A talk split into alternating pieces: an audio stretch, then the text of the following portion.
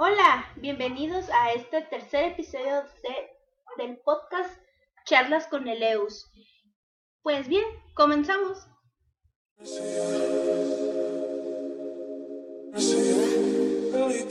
Hola, bienvenidos nuevamente a Charlas con Eleus. Este es mi tercer episodio y antes de empezar quisiera agradecerles a, la, a todos los que han escuchado este podcast.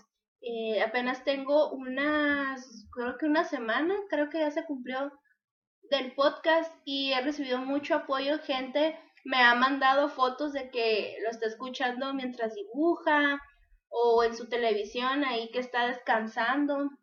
La verdad esa fue la intención de este podcast, pues de que escucharan eh, a, que, a esta fulanita, a esta fulanita que la escucharan mientras están haciendo sus deberes y, aquí puedes hacer una comunidad y pues aquí cotorrear entre amigos en lo que regresamos cómodamente a la normalidad. Espero que se regrese. y pues bien, miren, para que escuchen, yo ya me hice mi café para platicar el día de hoy. Y también un anuncio antes de empezar. Quiero mencionar que aparte de encontrar este podcast de charlas con Eleus en YouTube, también ya lo pueden encontrar en la comunidad de Spotify. Gracias a la gente que me contestó eh, una mini encuesta en mi Facebook personal de que qué, se les hace mejor ya en YouTube, Spotify o iCloud, así. Y pues salió que que se les hacía más cómodo Spotify y pues decidí subirlo allí a una plataforma que se llama Anchor que, que gracias a, Manuel, a Manuel que me recomendó eh, subirlo a esa plataforma Anchor para que se pueda distribuir a muchas otras plataformas de podcast y pues llegarle a más gente. Entonces, por el momento, ahorita está en YouTube y en Spotify. Y como dato curioso, cabe mencionar que si tú tecleas Neleus en el Spotify, eh, vas a encontrar, aparte de este podcast, vas a encontrar una entrevista que me hicieron hace unos meses en Emprendiu Podcast, que la verdad se los recomiendo muchísimo porque no tanto la entrevista, ¿no? Pero si la escuchan, pues adelante, ¿no? Pero el podcast de Emprendiu en sí, ya que como dibujantes, diseñadores, artistas en general, ocupamos también saber de marketing mínimo las bases para poder promocionar nuestro trabajo, que incluso en podcast más adelante voy a platicar sobre pequeños consejos al respecto. Entonces, pues bien, ya después de iniciado este minis comerciales, pues vamos a darle, ¿no? Y pues lo que me atrae ahora, voy a aprovechar que es el Día del Dibujante. 10 de noviembre del 2020 es el Día del Dibujante. Pero hay algo que se me hizo eh, muy curioso, ¿no? Que que cada dos veces al año, tres veces al año es el Día del Dibujante según el Facebook. Entonces, pues me di la tarea de investigar por qué pasa esto, ¿no? O sea, porque hay tres, tres veces se celebra el Día del Dibujante según Facebook. Eh, pero no, curiosamente, el Día del Dibujante, hoy, 10 de noviembre, es el Día del Dibujante argentino. Es una efeméride del caricaturista Alberto Breccia, o Brescia, ahí me disculpa la pronunciación, quien falleció en dicha fecha en 1993 y eh, fue un caricaturista que inició la Asociación de Dibujantes Argentinos. Entonces, pues el día 10 de, hoy, 10 de noviembre, se celebra el Día del Caricaturista o Dibujante Argentino. Y eso me llevó a otra pregunta, pues, ¿por qué acaso si hay un Día del Dibujante Argentino, eh, perdón por mis perritos, si hay un Día del Dibujante Mexicano? Y curiosamente sí la hay y de hecho ya pasó. Fue el 7 de octubre, el Día del Dibujante Mexicano, historietista en específico, ya que fue instaurado este Día del Dibujante Mexicano por Sixto Valencia y Héctor García, quien decidieron hacerle un homenaje al dibujante Alberto Ruz. Y fue fundada también este mismo día la Sociedad Mexicana de Dibujantes. Así que si tienen ahí a un amigo que dibuja, que hace cómics, mándale un cafecito vía Uber Eats o Didi, eh, mándale un mensajito, mándale un dibujito que también nos encanta, nos fascina, nos gusta demasiado a los dibujantes que nos regalen dibujitos. Entonces, pues es un muy buen día para papachar a tu dibujante de confianza o al dibujante que admiras, ¿no? También es válido. Y aparte, pues de ya he explicado esto de, de por qué se celebra el Día del Dibujante tantas veces en Facebook, eh, pues voy a contar aparte de que, pues, porque es el motivo que se celebra hoy el Día del Dibujante Argentino, cabe aclarar. Eh, pero vamos a aprovecharlo que, pues si ya aquí en México no lo celebramos el 7 de octubre, pues vamos también a celebrar el día de hoy, ¿cómo no? Eh, entonces, quiero comentar ahora anécdotas que he tenido de, de amigos durante la infancia, la adolescencia, eh, de amigos que, que pues siempre, siempre hay una, que hay una frase que me gusta mucho de mi amigo Joypi o Joypai. Si no lo conocen, búsquenlo en, Facebook e Instagram como Joypi. O sea, Joepi, como se escribe, como se, como se pronuncia, así lo escriban, Joepi. Y y él dijo una frase una vez en una conferencia que dio aquí en mi ciudad, porque él, él, no vive aquí, en Mexicali, eh, comentó de que eh, él fue un niño que nunca dejó de dibujar. Entonces, eso me hace plantearme pues lo que vamos a platicar el día de hoy, ¿no? Que, que todos, todos, todos eh, tenemos, yo sé que tenemos recuerdos, porque cuando éramos niños dibujábamos muchísimo, nos sentábamos a colorear, o hacer manualidades, así, ¿no? Y conforme pasó el tiempo, pues lo vamos dejando, lo vamos dejando. y eso es lo que, vamos a, lo que vamos a platicar ahora, de amigos que yo tenía. Eh, eh, pues yo la verdad, yo he sido una persona que he tenido muchos amigos. Mi mamá dice que era muy sociable pero ya me hice después diseñadora gráfica y se fue todo al caño. ya te encierras y te concentras en estar tiki tiki en las teclas y clic clic clic y ya, ya te haces antisocial, ¿no?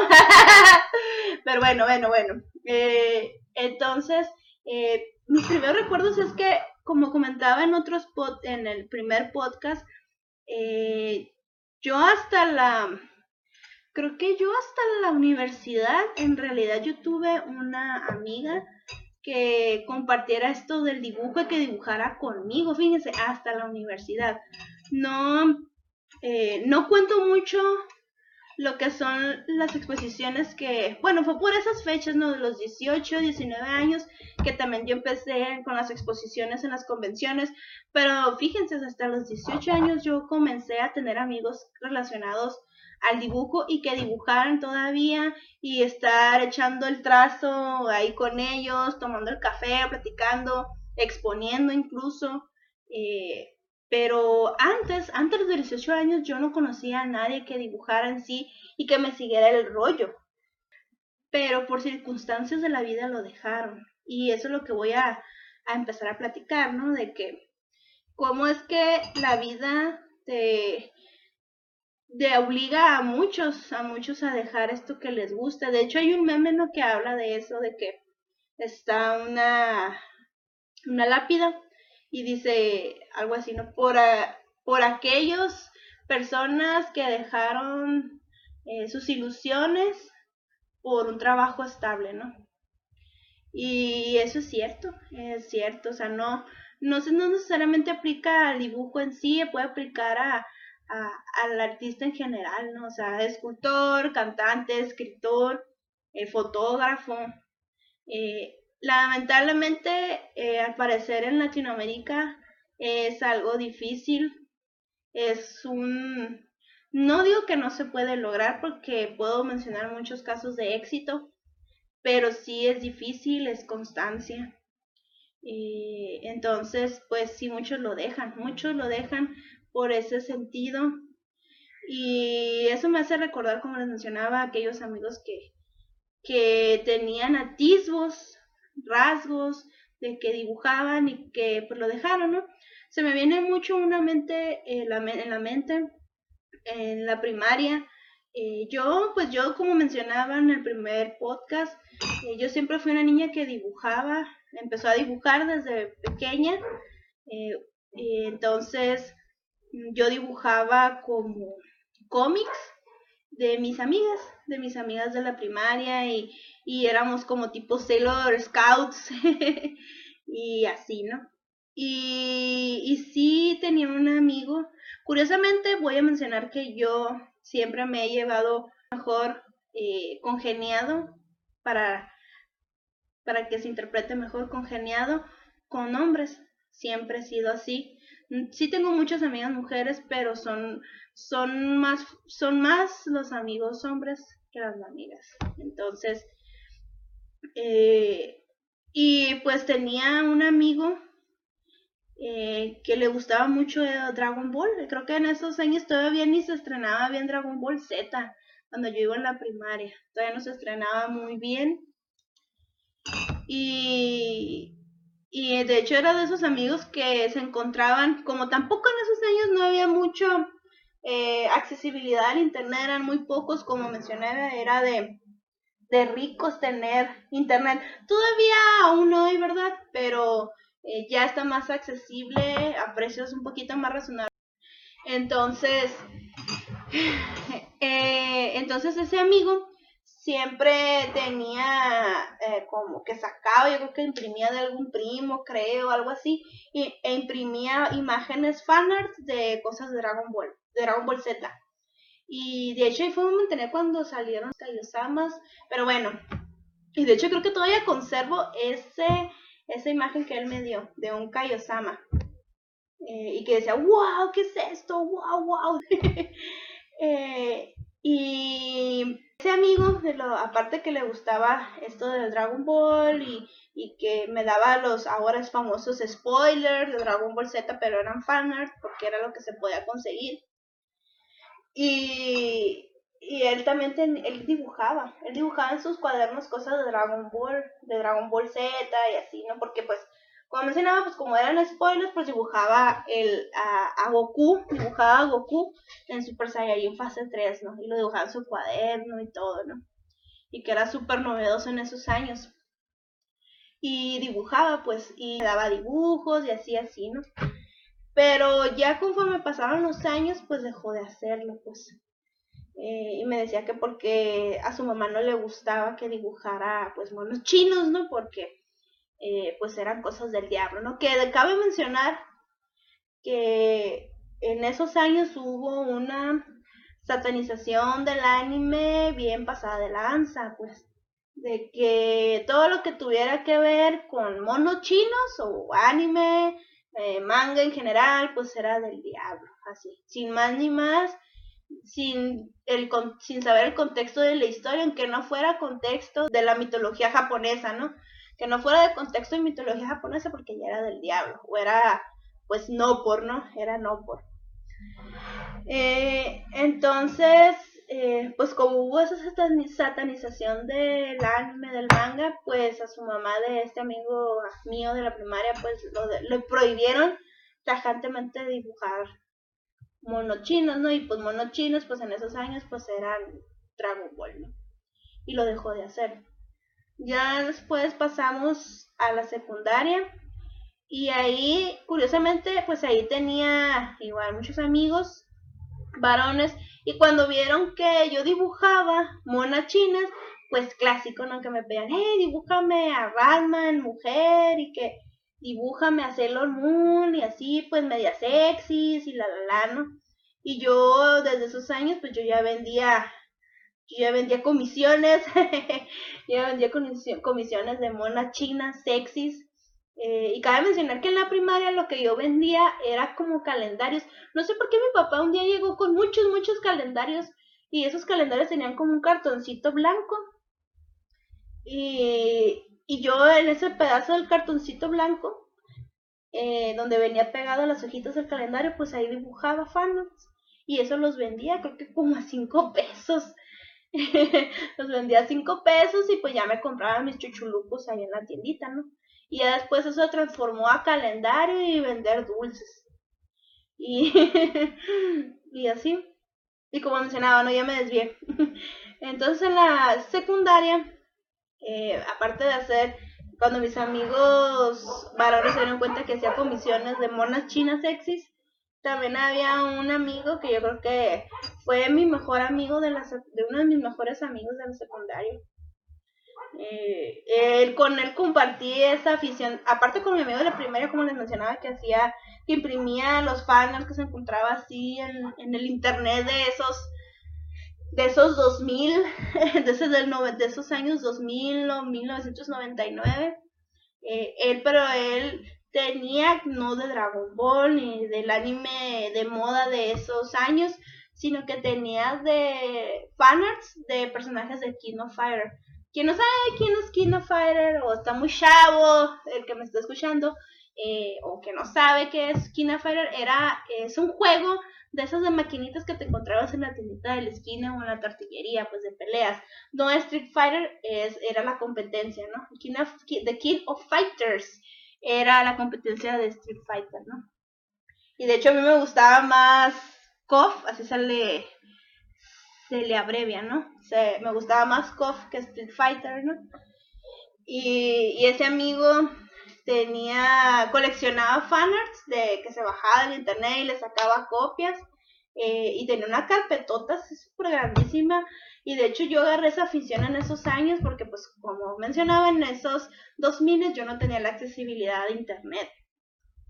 Entonces pues pasaba eso, ¿no? pues que mi único eh, aparte del Meximanga, lo único más japonés que podía adquirir eran copias de fanarts o impresiones de fanarts de KOF y de Dragon Ball, como mencioné en la primaria, ¿no? Y, y, estaban bien padres, ¿no? O sea, tenía, pues la verdad tenía fanarts de todo. Sobre todo a mí me gustaba mucho ver escenas donde los fanarts donde estuviera Yori peleando con Kyo y que le partía ahí toda su cara a Kyo me gustaba mucho, aunque debo mencionar que yo era fangirl de Kyo, ¿no? De Kyo Kusanagi, pero me gustaba mucho ver pelearlos a ellos y más porque cuando jugaba yo las maquinitas, a las maquinitas, porque sí, yo era niña de maquinitas, eh, me gustaba mucho, por ejemplo, escoger a Kyo y que la persona o el amigo con el que jugaba escogiera a Yori, ¿no? y me gustaba mucho. Yo, sí, sí, sí, sí, y ya le pegaba así, así. Eh, entonces ese amigo tenía, como mencionaba, esa carpetota de impresiones y copias de fandoms de KOF. Y, y hubo, y aparte de eso, pues como tuvo esa afición, pues él empezó a, a, a copiar los fandoms que él tenía, ¿no? Y la neta sí dibujaba muy bien. Y después empezó él a ver que me gustaba mucho Pokémon porque en esos años también estaba súper mega de moda Pokémon. Él empezó también a dibujar Pokémon y, y, me regaló un dibujo que todavía lo tengo. Como les mencioné, a los dibujantes nos gusta mucho que nos regalen dibujos y sí los guardamos, ¿eh? Yo todavía tengo, yo puedo decir que tengo el 90% de todos los dibujos que me han regalado en toda mi vida. Yo los tengo ahí guardados. Pero, bueno, volviendo al punto, eh, eh, me empezó a regalar este amigo eh, dibujos de Pokémon. Eh, ya después me empezó a, a, a, regalar también dibujos de Vegeta. Todavía los conservo, la verdad, los conservo. Y, y yo notaba que la verdad él tenía un nivel muy bueno para tener, ¿qué te gusta? En los 2000 creo que tenía yo 13 años, entonces él tenía como 13 también. Eh, 13, 12, más o menos. Entonces, pues para, y aún hoy los veo y, y sí, o sea, eh, sí tenía muy buen nivel de dibujo eh, para esa edad de los 13 años. Yo sé que ahorita ya es muy normal que ver niños en Facebook que la verdad hasta dibujan, pintan y dibujan realismo, ¿no? Lo, que, que es algo que yo no he logrado a la edad que tengo, ¿no? Pero eh, ahorita ya no es tan novedoso no ver al niño prodigio pero para mí en esos años, pues sí, sí lo era, porque como mencionaba, pues, pues no tenía eh, comunicación con más mundo más que los amigos de mi escuela y vámonos, ¿no? Y ya. Y yo le decía, me acuerdo, y, él era una inspiración para mí en cierto punto porque eh, pues yo quería llegar a su nivel, ¿no? O sea, yo quería dibujar también como él. Pero pues hubo un día hubo un, creo que fue un sábado o un domingo. No, sí, fue un domingo porque recuerdo que estaba viendo no se vayan a reír, eh, estaba viendo Chabelo. Eh, tenía 12 años, 13, o sea, así no. me gustaba ver mucho el programa Familia con Chabelo. Y pues para los que no son de México, pues Familia con Chabelo era un programa de muchos años que era un programa como familiar, era el concurso y salía un señor que hacía como representación de, ser un niño y, hacía concursos y me gustaba ver los concursos y así, ¿no? Y, y pasó de que estaba yo bien a gusto viendo familia con Chabelo y pues mi, mi, mi familia estaba dormida, pues yo era la única que se levantaba a las 7, 6 de la mañana en domingo, ¿no? Y, en eso que escucho que tocan la puerta, y me quedé, ah, caray, pues ¿quién es, quién es a las 7 de la mañana? Y pues era mi amigo, este amigo de que le gustaba los fanart de KOF. Y llega todo pues llorando, así llorando. Y me saca de onda. Eh, andaba en una bici, ¿no? Andaban arriba en una bici llorando y traía la carpeta en una mochila. Y yo le dije, ¿qué onda? Pues, ¿qué pasó? Y ella me comenta que, se había peleado con su mamá, eh, que le quemó todas sus cosas de anime. Nunca fui a su casa, ¿no? Pero, pero él me decía que tenía colección de póster de anime así en su cuarto. Y que se los quemó, se los, los quitó y los quemó todos. Y que le, que, que pues que se peleó que por lo mismo que les mencionaba de que estaba tan satanizado el anime, que era del diablo, que era no por, pero sobre todo que era del diablo, o sea, el anime. Y, y pues dice que estaba bien enojado y que no sé qué, que no sabía qué hacer, que estaba desesperado y que lo único que pudo salvar era su carpeta, su tan valiosa carpeta de copias de fanarts de KOF y ahí en esa carpeta también él guardaba dibujos de él y me acuerdo, no, no me acuerdo que me dijo, no, pues guárdamelos porque eh, no quiero que me los queme mi mamá. Y, yo me quedé sorprendida y le dije, no, sí, claro, sí, sí te los guardo. Y no miento, yo creo que los guardé como con una, un año, un año y medio, un año más o menos. Guardé esa carpeta ahí entre en mi cuarto, pues, porque gracias a Dios, ¿verdad? mi mamá sí fue muy respetuosa de nuestras cosas, ¿no? O sea, sí estaba pendiente de qué andábamos haciendo, pero nos respetaban, pues nos daban nuestro espacio. Y pues yo lo guardé ahí durante mucho tiempo. Y ya cuando él regresó por esa carpeta, pues creo que ya fue cuando él ya se mudó, creo que se mudó, eh, pues ya no vivía con su mamá, ¿no? Para no hacer el cuento largo, ya no vivía con su mamá y pues fue cuando se acordó de su apreciada carpeta y fue por ella y ya se la di. Pero sí, pues, o sea, ¿a qué punto llegó esa satanización del anime? Eh, pues que muchas mamás truncaron los sueños de muchas personas, ¿no? Que dibujaban o que querían dibujar. Eh, por culpa de, pues, de noticias, ¿no? ¿Y por qué bien, vengo al punto de esto, ¿no? Porque se satanizaba el anime en los 2000, 1999, por esas fechas fue porque hubo un reportaje en televisión abierta que mencionaba una reporte, bueno, una reportera o conductora eh, mencionaba que, que, el anime pues era satánico, pues. De hecho, se presentó una revista de conexión manga, me acuerdo, donde salía pues como un reportaje de Evangelion. Quien no ha visto Evangelion, pues es una serie que trató de ser bueno, eh, digamos que el, el, gancho para que te llamara la atención ese anime era de que te hablaba de que cómo los seres humanos peleaban contra los soldados de Dios, ¿no? que eran los ángeles. Entonces digamos que fue polémica por ese sentido, pero en realidad no tocaba temas de esos, pues no lo en realidad nunca los tocó, tocaba otros temas mm, existencialistas, pero en realidad nunca lo tocó un tema de, ah, sí, vamos a atacar a los a, Dios, que no sé qué es en realidad, nunca se trató de eso, pero pues fue el, enganche, el gancho para que te llamara la atención.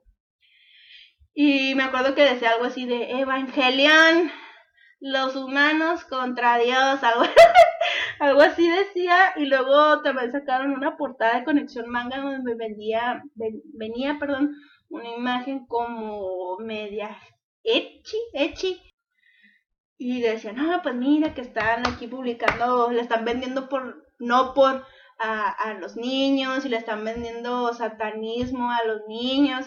Y creo que en esos años, en ese mismo programa, perdón, salió que Pikachu, no eh, si lo volteaba significa Cupichu, que, que era un nombre de un demonio.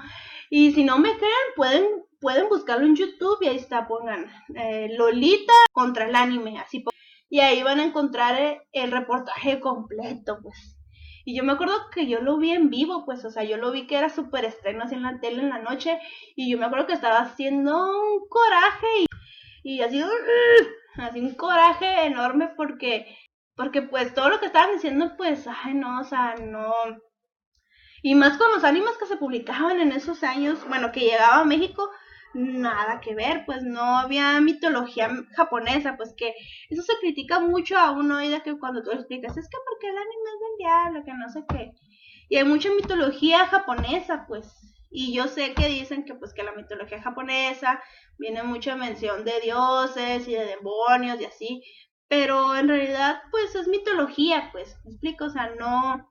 Eh, eh, tienes que eh, conocer mucho de la historia japonesa para saber qué onda pasa sobre eso, pues, pero como siempre pasa, pues, eh, cuando una cultura desconoce otra, pues pasan esos malentendidos. De hecho, yo, eh, hablando de eso, en lo que fue mi curso de diseño de personaje, que si están interesados en diseño de personaje, que les dé clases, mándenme inbox. Ya todo lo que he sido desde junio, estaba dando clases de diseño de personaje. Y de hecho ahorita está abierta la, una clase. Tengo un muchacho, me, me contactó personalmente, me dijo que si le podía dar la clase de diseño de personaje. Yo le dije que con mucho gusto y ahorita está abierta la clase. Así que todavía se alcanzan a inscribir, dura, va a durar hasta el 4 de diciembre. Entonces todavía hay oportunidad al que se quiera anexar, me manda inbox, ¿no? A mi Facebook, Daneleos Design.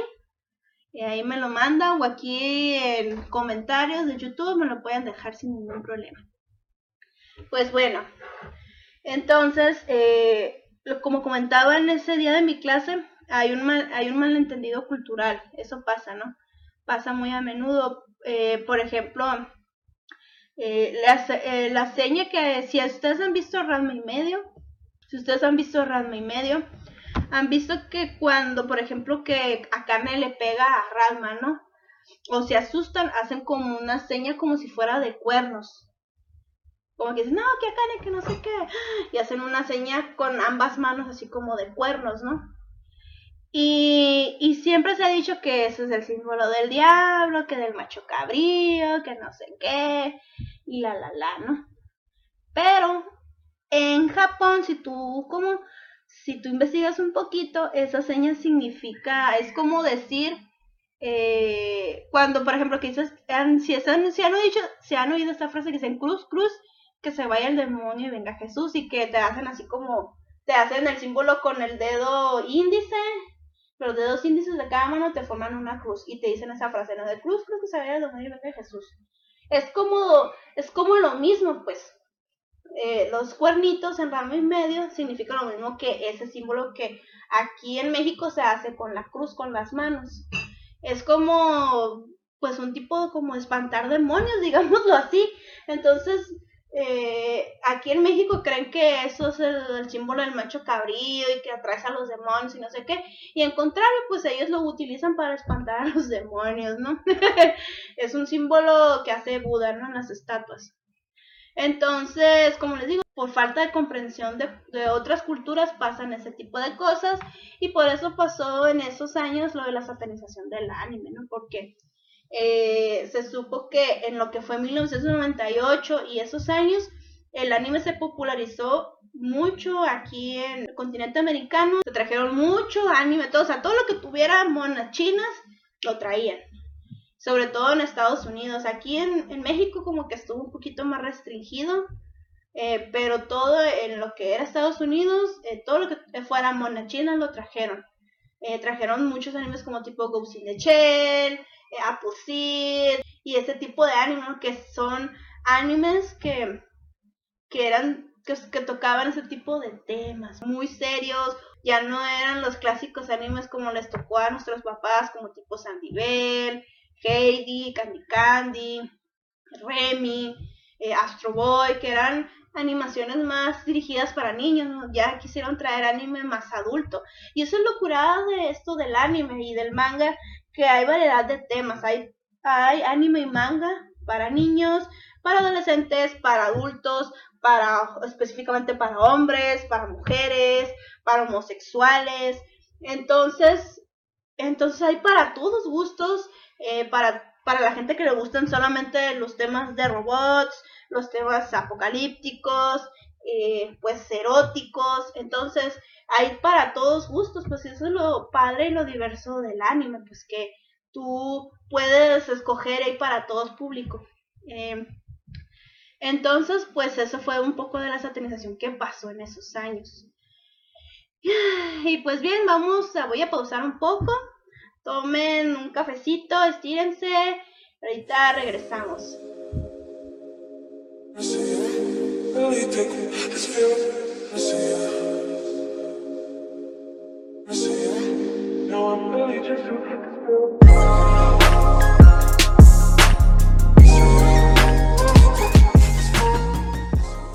Pues bien, aquí regresamos nuevamente a este podcast que celebrando el Día del Dibujante, aunque debo mencionar que en todas las cosas que hago en Comic Party Expo, revista Sketchbook, eh, e incluso charlas con Eleus, pues todos los días es el día del dibujante en estas, en estas plataformas, pero quise aprovechar el día del dibujante pues para contar anécdotas de esos niños que dejaron de dibujar para dedicarse a algo formal y serio y responsable y maduro.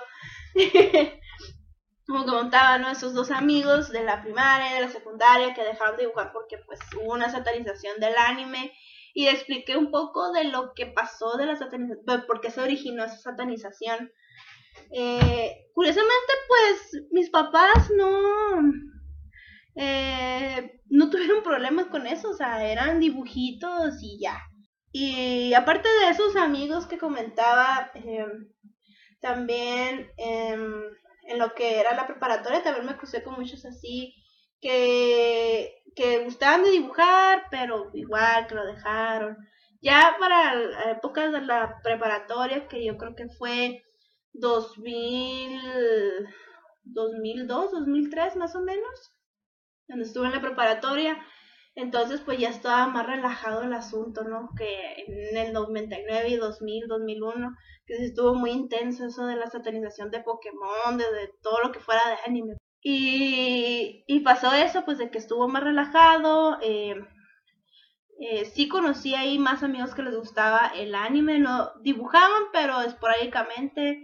Eh, y, y de, hecho tenía una amiga, yo estuve en una preparatoria, una preparatoria técnica, y en esos años en la preparatoria técnica todavía se podía meter gente adulta a la preparatoria, ¿no? Y convivía yo cuando yo entré, yo conviví tanto con gente adulta como con gente de mi edad.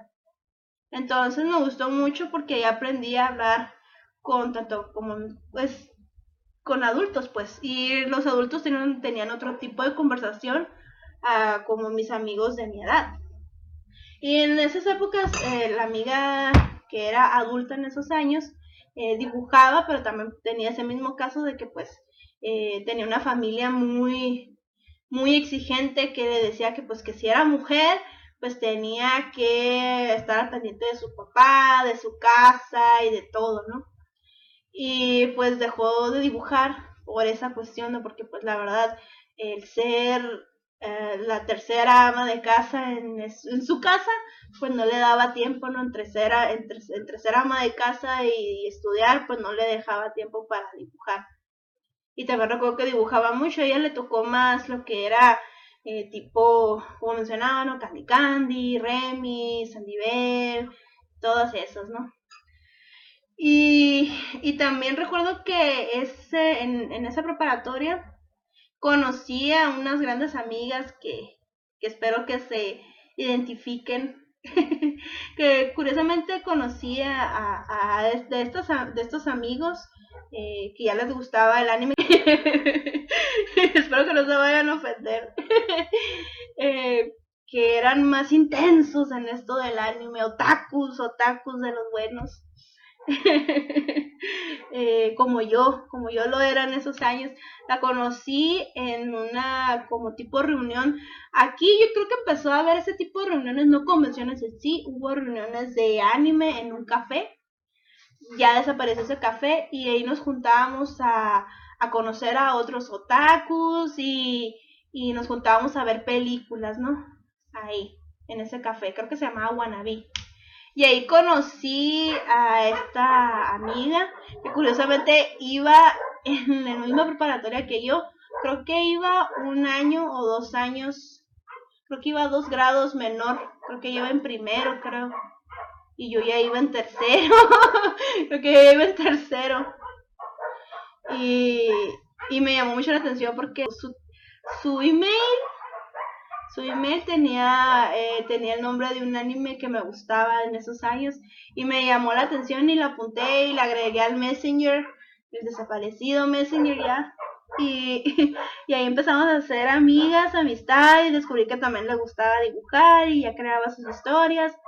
Y fue cuando le dije, ah, pues yo también, yo también hago mis, mis historias y compartimos ahí cuadernos y ella me presentó a otros amigos ahí que iban todavía en la misma preparatoria y que eran igual de intensos como yo de, en esto del anime. Y, y así, ¿no? Entonces, pues me, ahí compartimos dibujos y también descubrí que esos mismos amigos dibujaban. Y pues eso me gustó porque pues empecé, como mencionaba hace unos minutos atrás, hasta los 18 años comencé a conocer gente que, que realmente dibujara, ¿no? De mi edad, porque como pues cuando era niña pues dibujaban poco y cuando empezaban a, dedicarlo pues los cortaron de tajo sus mamás y sus papás. Y, me gustaba mucho eso, pues de hecho incluso eh, ellos también me regalaron dibujos, yo también les regalé dibujos, que espero los conserven. Eh, y fue una bonita amistad y todavía tengo contacto con ellos. ya somos adultos y todo, pero eh, sé que una de ese círculo de amigos todavía sigue dibujando, ya se dedicó al diseño gráfico. Eh, y me da gusto pues que esas aficiones ella las siguió conservando y siguió dibujando. Eh, y así. y ya hasta que fue entré a la universidad fue cuando pues ya conocí a esa amiga que, que dibujábamos juntas en la universidad y hasta hicimos un, un crossover de su universo con mi universo. Y de hecho lo duramos haciendo todos los tres años de la universidad y quedó inconcluso, ¿no? Porque pues ya salimos de la universidad y, pues ya no nos pudimos juntar y hicimos carrera y pues ya valió y ahí se quedó la historia inconclusa, ¿no? Eh, igual ella tenía muy buen nivel de dibujo. Ella aún lo conserva, aún dibuja fanarts. Creo que no se dedica a esto, pero eh, lo hace por afición y tiene su fanbase en Twitter. Entonces, pues quiero pensar que, pues, que sí le va muy bien y, y como veo, pues ella continúa y me da mucho gusto que siga dibujando. Y ya después, conforme, como mencionaba, como a los 18 años, pues con esto de las de las convenciones que empecé a participar, pues empecé a conocer a más gente, eh, empecé a mejorar mi dibujo. Como mencionaba en el primer podcast, pues eh, fue cuando yo empecé a dibujar personas en estilo anime, manga, ahí, que hacían filas y que estas señoras andaban peleando. También recuerdo mucho, pues por este mismo colectivo que estaba en esos años, eh, pues conocía más otros dibujantes, a, pintores, a muralistas, eh, que en esos años conocí a un muralista que se, que se llamaba Rogero, en paz descanse, eh, un famoso muralista de aquí de mi ciudad, de Mexicali. Si no lo conozcan, búsquenlo en Facebook, googleenlo, en, Instagram, todavía está su Instagram ahí.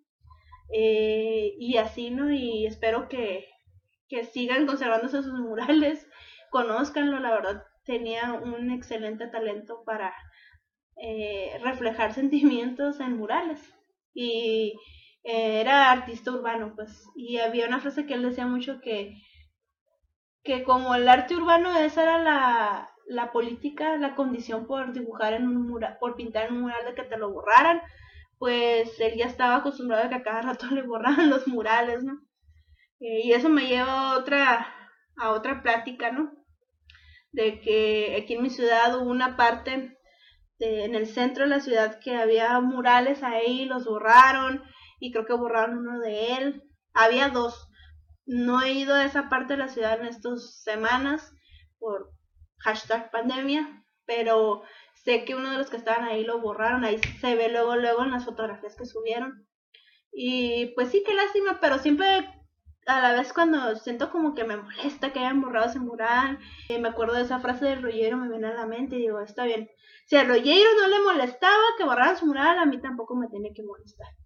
Entonces, pues ya no hago grilla, nomás digo, pues espero que haya mejor planeación de arte urbano, de conservación, porque aquí en mi ciudad, cuando me metí a, museo, a museografía, eh, decían que aquí en mi ciudad, por ser una ciudad muy calurosa, tiene que manejarse otro tipo de pintura porque eh, el sol lo chupa, chupa el, color y se desvanecen rápido. Entonces, para conservar ese tipo de arte, de muralismo, de arte urbano, se tiene que manejar otro tipo de pintura para que no se borre.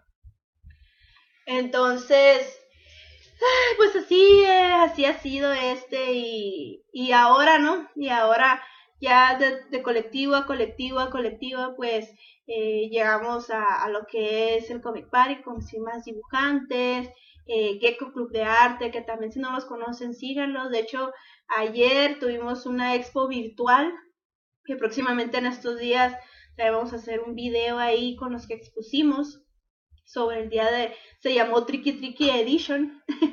Entonces, pues ahí lo pueden checar en, en, Gecko Club de Arte eh, esos, esas ilustraciones. Ahí somos más. Eh, al principio eh, pensábamos abarcar mucho tipo de artistas, ¿no? fotógrafos, escultores, pero al final nos quedamos puros ilustradores y dibujantes. entonces, pues van a encontrar ese tipo de arte más en Gecko Club de Arte. Y con Gecko Club de Arte ya tengo como nueve años con ellos. Y, ya nos hicimos amigos, hemos expuesto en varias partes, en, en plazas, en convenciones, en bazares, en cafés, y con ellos fue con el que empecé los viajes a Tijuana a exponer ahí en una convención muy grande que creo que ya desapareció esa convención por eh, en este año desapareció ya. Entonces eh, eh, el dibujo eh, me ha unido a mucha gente, me ha dado oportunidades eh, en Tijuana, en Ensenada, en Rosarito, en Ciudad de México. Eh, me ha abierto, incluso en mi ciudad, me ha abierto oportunidades de conocer gente, de llegar a otra gente. Estoy con el Club de Caricaturistas de Mexicali, que son, son dibujantes que se dedican a la caricatura política. Entonces, es otro tipo de perspectiva, ¿no? Porque el tipo de dibujantes con los que yo estaba eran en su mayoría amateurs, pues que todavía no se dedicaban profesionalmente a, esto del dibujo. Y dibujaban eh, ilustraciones más como tipo cómic, anime. Entonces, al momento de unirme al club de caricaturistas, eh, conozco ese gremio de gente ya mayor en su mayoría, eh, que ya tiene años que se dedica a esto de publicar en periódicos, de estar eh, actualizados en el ámbito político de la ciudad, incluso del país, eh, que ellos ya en su mayoría, yo creo que todos, todos en su mayoría de ese gremio ya se dedican a esto del dibujo profesionalmente, tienen sus tiempos, tienen sus formas de cobrar, tienen su, ya tienen su método. E incluso eh, el líder de ese club de caricaturistas es parte de la Asociación Mexicana de Caricaturistas que ya mencioné, al presentar porque es el Día del Dibujante en México, el 7 de octubre, ¿no? Ahí hay una sociedad de caricaturistas ahí en México, hay un museo de la caricatura en México, en Ciudad de México. Entonces, eh, eh, el Club de Caricaturistas, el gremio, eh, los fundadores, pues van mucho para allá, conocieron a Rius, entonces, pues ya tienen más contactos y fue un, como otro abrirme, abrirme a otro panorama de otra gente, de otro tipo de dibujantes, a como es el dibujante de cultura pop, a un dibujante de caricatura política, ¿no? Que como mencionaba en otras entrevistas que he tenido, eh, México tiene una gran historia de la caricatura, ¿no? Gran historia, como eh, aprovechando lo que es el Día del Dibujante y pues, celebrando que el Día del Dibujante en México fue el 7 de octubre, eh, en México hay una hay mucha historia de la de, de la historieta sobre todo de la historieta y cultura y caricatura política. Entonces si no saben al respecto o no saben nada absolutamente nada o quieren ahondar búsquenlo googleenlo eh, está muy interesante saber los orígenes sobre todo si tú eres un dibujante tienes que saber los orígenes de, cómo está la historia del dibujo en tu país, ¿no? Es, eh, igual, ¿no? Los artistas urbanos eh, saben cuáles son los primeros artistas urbanos en, en México, e incluso pues aquí también en México tenemos una gran historia del muralismo.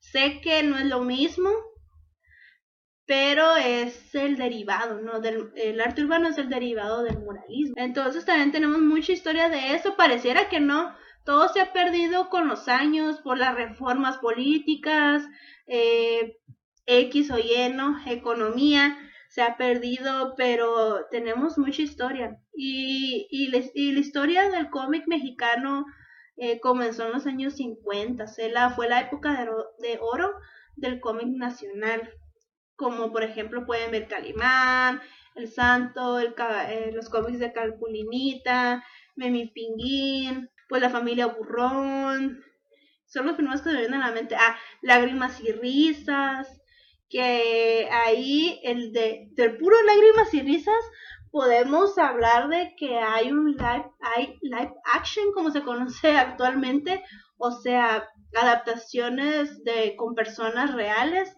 de esas historias. Por ejemplo, puedo mencionarte que la novela Rubí, si alguna vez has visto novelas mexicanas, la novela Rubí es realmente de un cómic de Dolores Vargas Dulce. Y fue un cómic que se llamaba, de la edición Lágrimas y Risas, se llamaba Rubí. También puedo mencionarte que El pecado de Oyuki también se hizo una novela. Eh, Julio y Julia se hizo una película en los años 70, 60. Entonces, el Santo, ¿no? Todos los cómics del Santo también se adaptaron a película. Entonces, eh, hay una gran historia, investiguen. Eh, ahí los invito, si quieren luego que dé un podcast de puro, de pura historia de cómic mexicano, déjenmelo, dale like, suscríbanse, como déjenmelo notar en comentarios que si están interesados en que les hable sobre la caricatura en México, porque todavía podemos irnos eh, en cuanto a cómic, historieta, eh, caricatura política, bueno, nos podemos ir eh, desde más atrás, desde la época de la independencia de México. Por esos años también ya había mucha caricatura y cómic, pero era político. Pero bueno, pues eso, es, eso ya es otro tema, pero si quieren que lo toque, díganmelo en los comentarios, en inbox, eh, díganmelo para poderme a hacer un guion bien hechecito para comentarles sobre la caricatura en México. Pues bueno, pues creo que fue hoy un tema extenso. No creí que me iba a extender tanto hablando una casi una hora porque pues el primer podcast nada más duré media hora hablando, hablando sola, no aguanté. Eh, pero ya, ahora sí, ya aguanté un poquito, ya casi una hora hablando con ustedes. Eh, entonces, pues creo que sería todo. Muchas gracias por escucharme, por estar aquí al pendiente. Espero que hayas disfrutado de tu, de tu cafecito como yo. Eh, que estés dibujando, haciendo tus quehaceres, tu home office Toda la pandemia sigue, amigos, amigas. Vamos, ustedes pueden. Vamos con todo. Vamos a salir de este 2020 a iniciar un 2021 con todas las ganas del mundo. Y eh, recuerden, recuerden de suscribirse, darle like, compartir. Eh, regálele un dibujo a su dibujante, consentido, amigo, amiga dibujante, en el día del dibujante argentino, pero no importa que sea argentino, vamos a tomarlo como que es el día del dibujante en general. Entonces, eh, feliciten amigo dibujante. No olviden que también este podcast, si lo estás escuchando en YouTube, también lo puedes escuchar en Spotify. Y pues pueden buscarme en Facebook, Instagram, Twitter como Neleus y Neleus DG. O pueden ponerme así me van a encontrar allí. Pues bueno, pues muchísimas gracias. Se despide su amiga Neleus. Bye.